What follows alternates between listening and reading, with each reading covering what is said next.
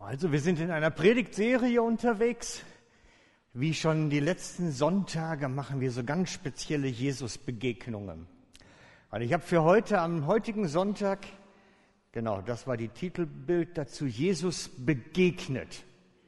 Natürlich begegnet er jeden von uns, immer wieder, neu. Aber es sind auch ganz bemerkenswerte Begegnungen in der Bibel aufgezeichnet von denen ich ausgehe erstmal. Und ich habe für heute eine Begegnung rausgesucht. Ich weiß nicht, ob ihr es schon gesehen hattet irgendwo.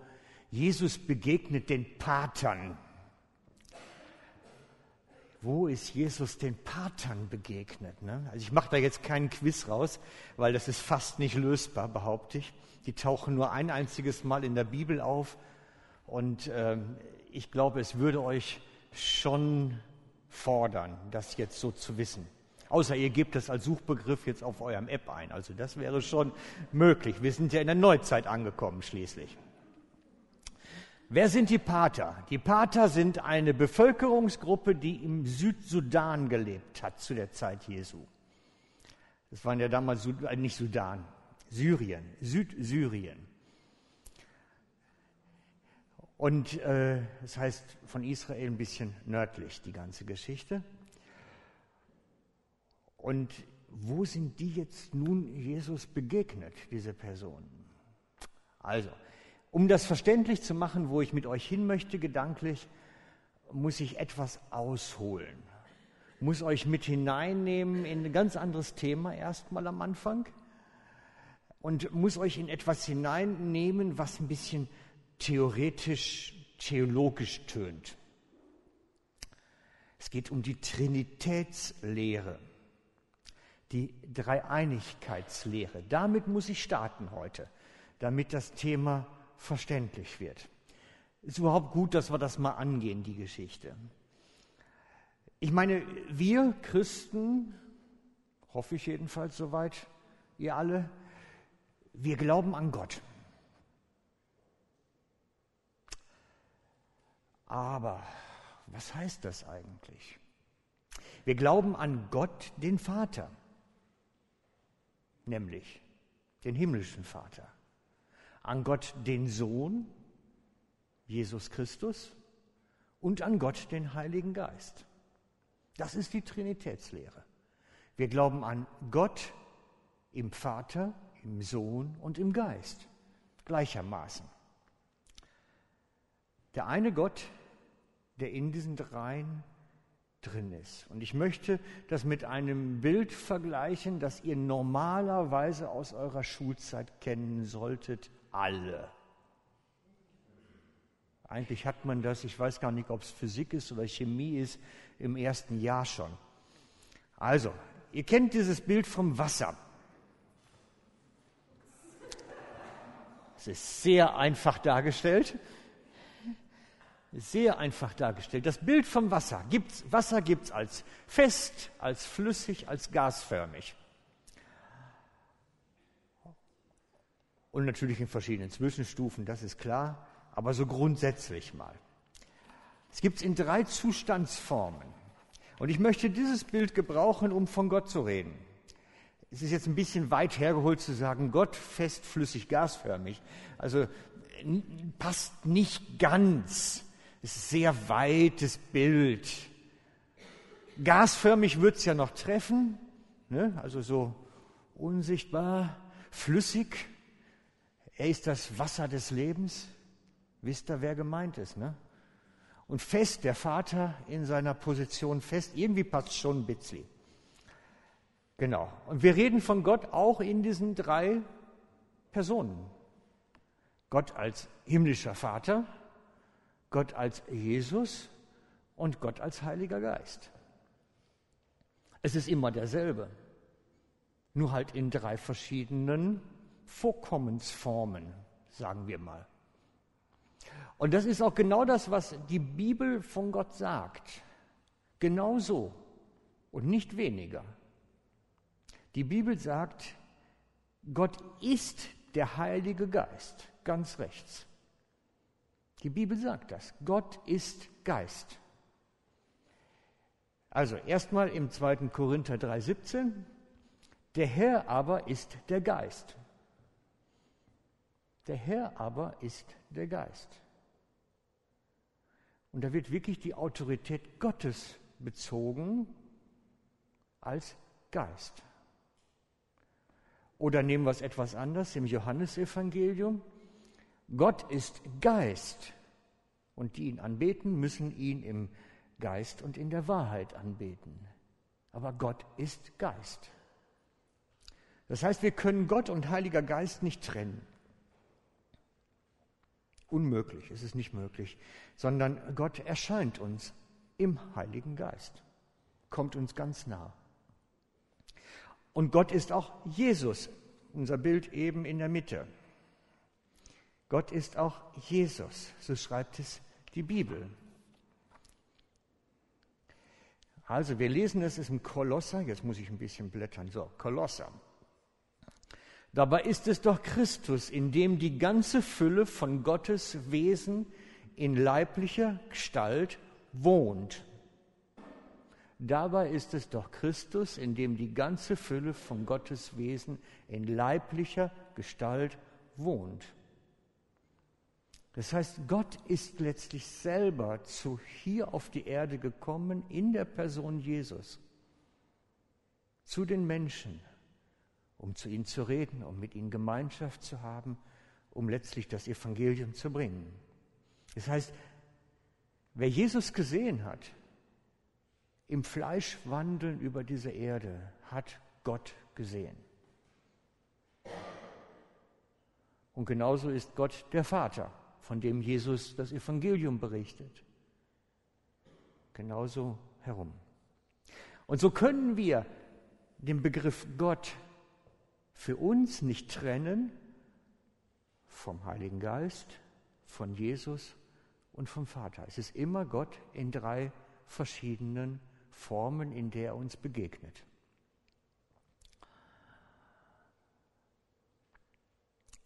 Und ich habe dann vor langer Zeit mal in einer Gemeinde gedient. Da hieß es oftmals, Gott ja, aber Vorsicht mit Heiligen Geist. Bitte nicht so, den wollen wir gar nicht so recht.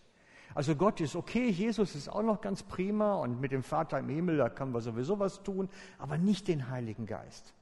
Das ist gefährlich, der, der, der könnte uns, da könnten Dinge passieren, die wir nicht mehr unter Kontrolle haben. Da könnten Dinge passieren, die wir vielleicht gar nicht wollen. Also Gott ja, aber nicht den Heiligen Geist. da muss ich euch sagen, das geht nicht. Das, das ist unmöglich. Wenn ich sage, ich will den Heiligen Geist nicht, dann sage ich Jesus, ich will dich nicht. Denn ich kann sie nicht voneinander trennen. Wer einen von den dreien ablehnt, lehnt alle drei ab. Wer den Heiligen Geist ablehnt, lehnt Jesus ab.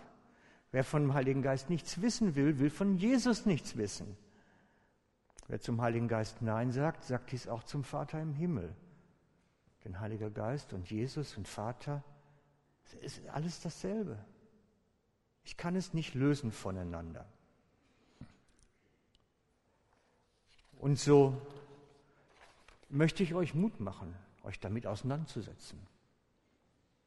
Christentum ohne Heiligen Geist ist nicht möglich. Ganz klar. Weil Christsein ohne Jesus und ohne den Vater im Himmel nicht möglich ist.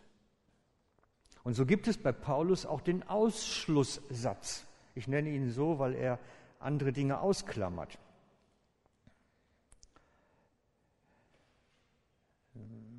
Genau, da ist er. Halt, jetzt bin ich eins zu weit. So.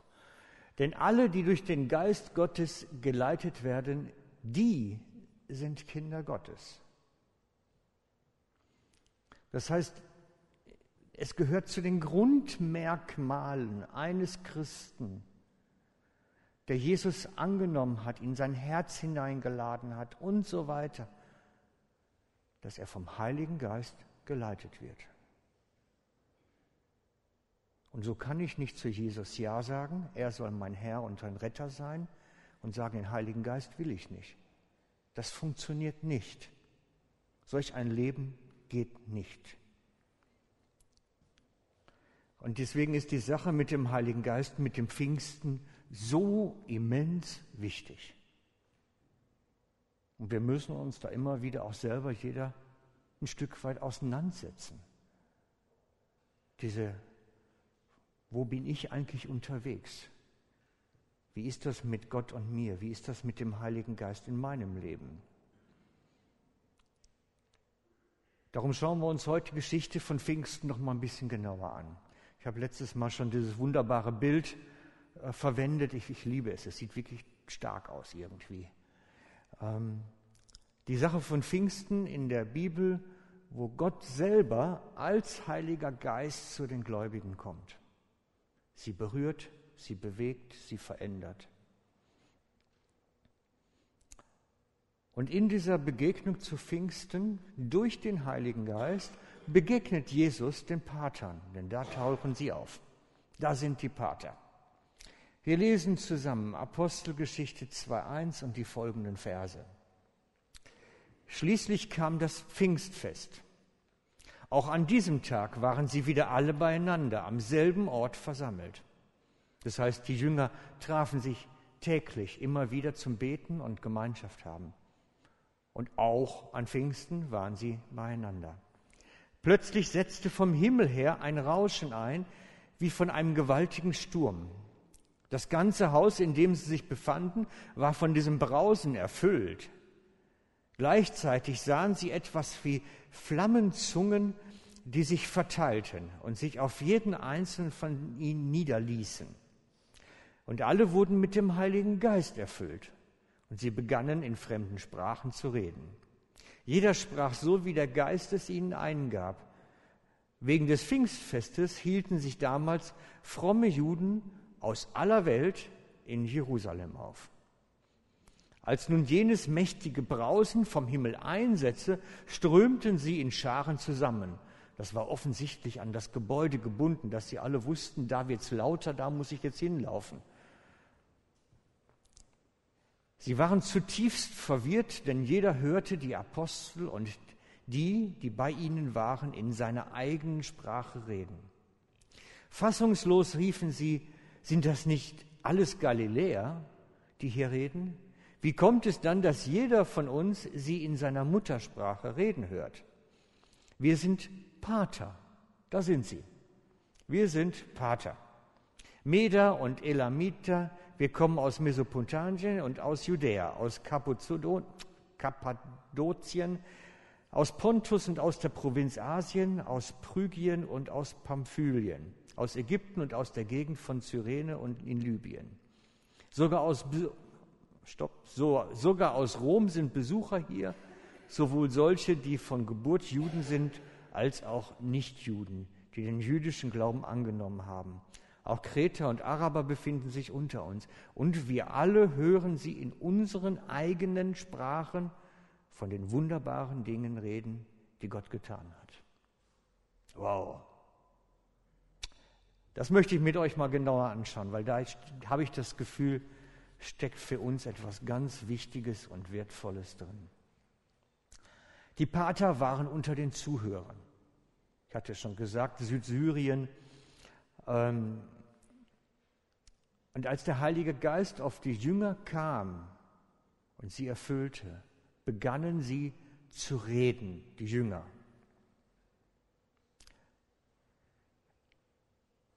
Ich weiß es nicht. Es gibt zwei Varianten da drin. Entweder sie, sie sprachen alle dasselbe, bloß jeder konnte es anders hören, oder die Jünger sprach jeder eine völlig ihm fremde Sprache. Entweder war es ein Wunder an dem, was sie redeten, die Jünger, oder es war ein Wunder am Hören der Zuhörer. Das lässt sich nicht genau, möglicherweise beim Zuhören, aber ganz sicher bin ich mir nicht. Was aber für mich bedeutsam an der Stelle ist, Gott spricht zu jedem so, dass er es hören kann. Das ist die Botschaft dahinter. Gott möchte verstanden werden. Der spricht uns nicht in Rätseln an und wir brauchen auch keinen Übersetzerdienst. Gottes Reden durch den Heiligen Geist ist immer so, dass es jeder verstehen kann.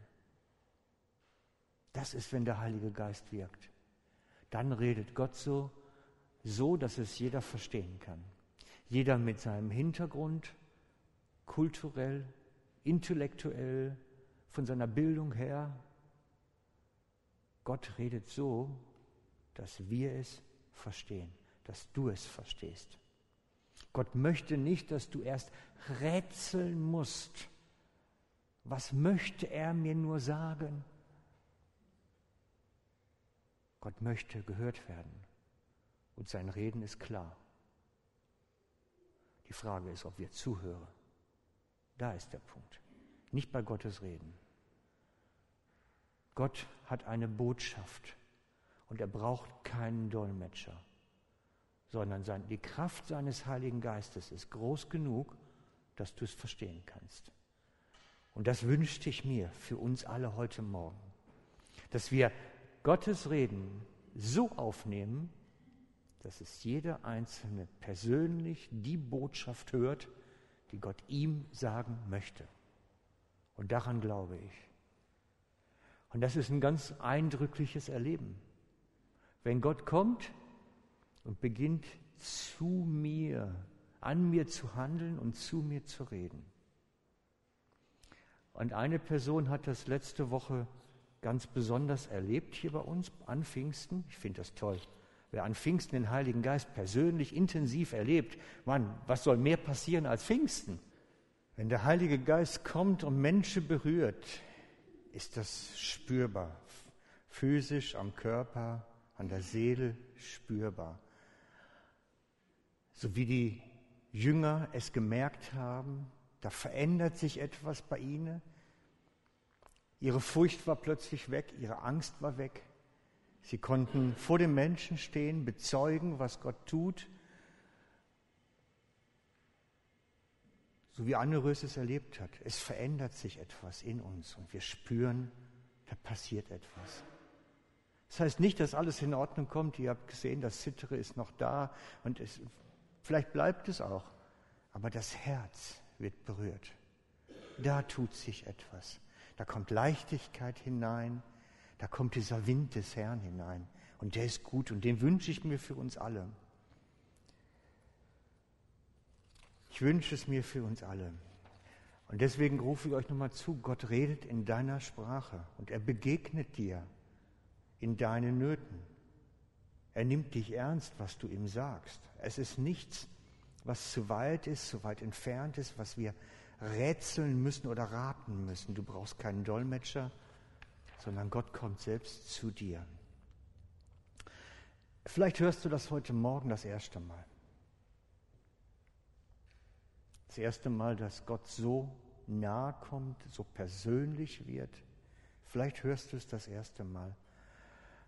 Und ich möchte mit euch noch ein paar Gedanken durchgehen, wie du den Schritt gehen kannst, das zu erleben.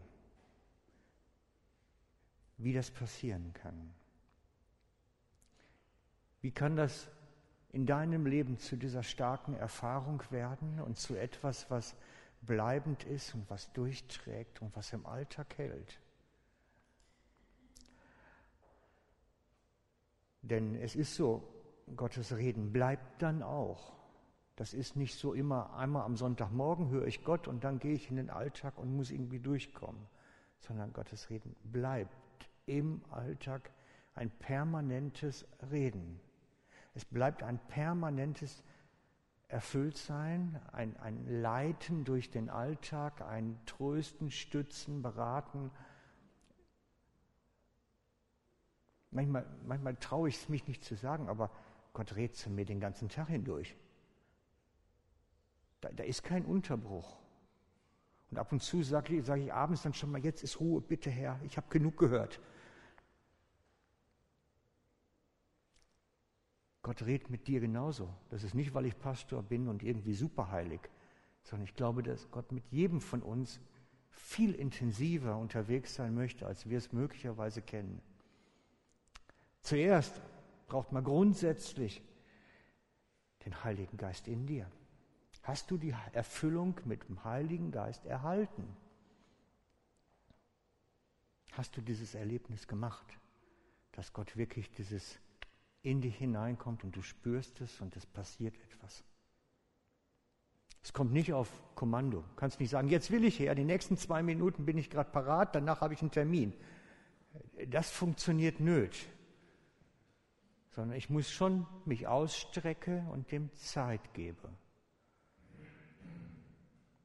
Das kann dauern. Wer mit Gott unterwegs ist, lernt warten. Leider. Weil es ist so gegen unsere Natur. Wir wollen nicht warten. Wir wollen nicht ausharren. Aber wer mit Gott unterwegs ist und den Heiligen Geist haben möchte und bekommen hat, der lernt warten.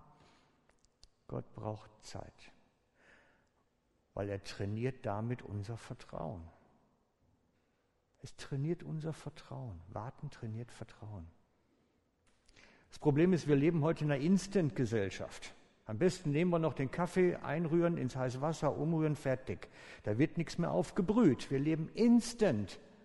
Alles sofort, schnell, ich will Genuss sofort, sagt die Werbung dazu. Und dann sage ich euch, sorry, auf, mit Gott muss man warten. Und man lernt warten. Das ist unpopulär. Aber ich sage es euch. Ausharren lernt man nur durch Ausharren. Einen anderen Weg gibt es nicht. Das Zweite ist, wer die Erfüllung mit dem Heiligen Geist erfahren hat, dieses wirklich erlebt hat, der muss die Sprache Gottes lernen. Das ist wie ein kleines Kind, was lernt, die Sprache der Mama und des Papas zu hören. Man muss die Sprache lernen. Wie redet Gott zu mir? Wie sagt er mir Dinge? Da braucht Zeit. Und da sind wir wieder beim Warten. Und ich mache euch Mut. Sage nicht einfach, das ist was für die anderen. Ich mache euch Mut zu sagen, ich will das. Sag doch mal, ich will das. Ich will das auch und ich will es mehr. Ich habe das Gefühl, manche Christen rennen eigentlich ständig wie die Tanknadel in einer E-Phase, empty. Und dann tanken sie für 5 Euro oder Franke oder was auch immer oder Dollar. Und dann sind sie ein ganz bisschen über dem Roten gerade wieder. Und den nächsten Sonntag kommen sie dann wieder und wieder voll runter. Und dann wird wieder für 5 Franke getankt. Und mein Wunsch ist, mach doch mal die Kiste voll.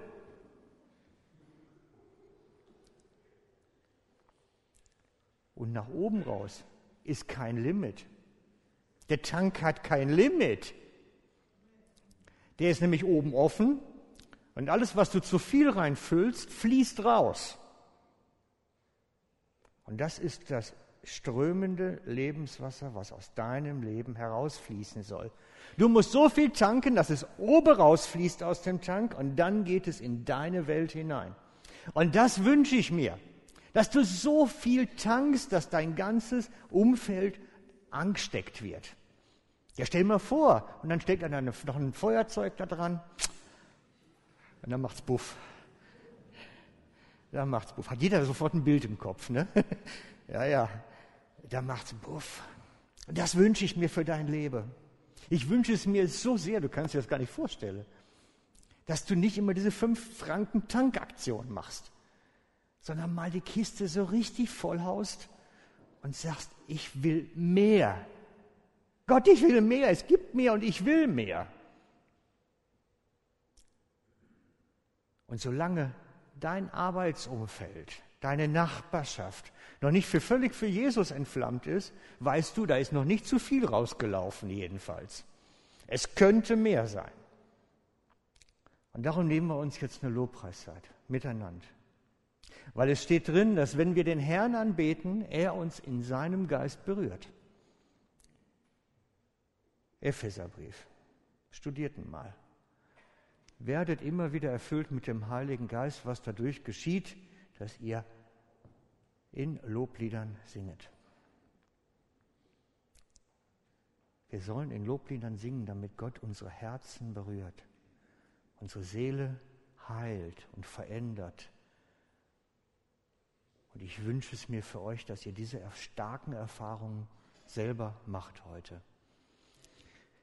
Darf ich euch bitten, uns anzuleiten in diese Gottesbegegnung hinein?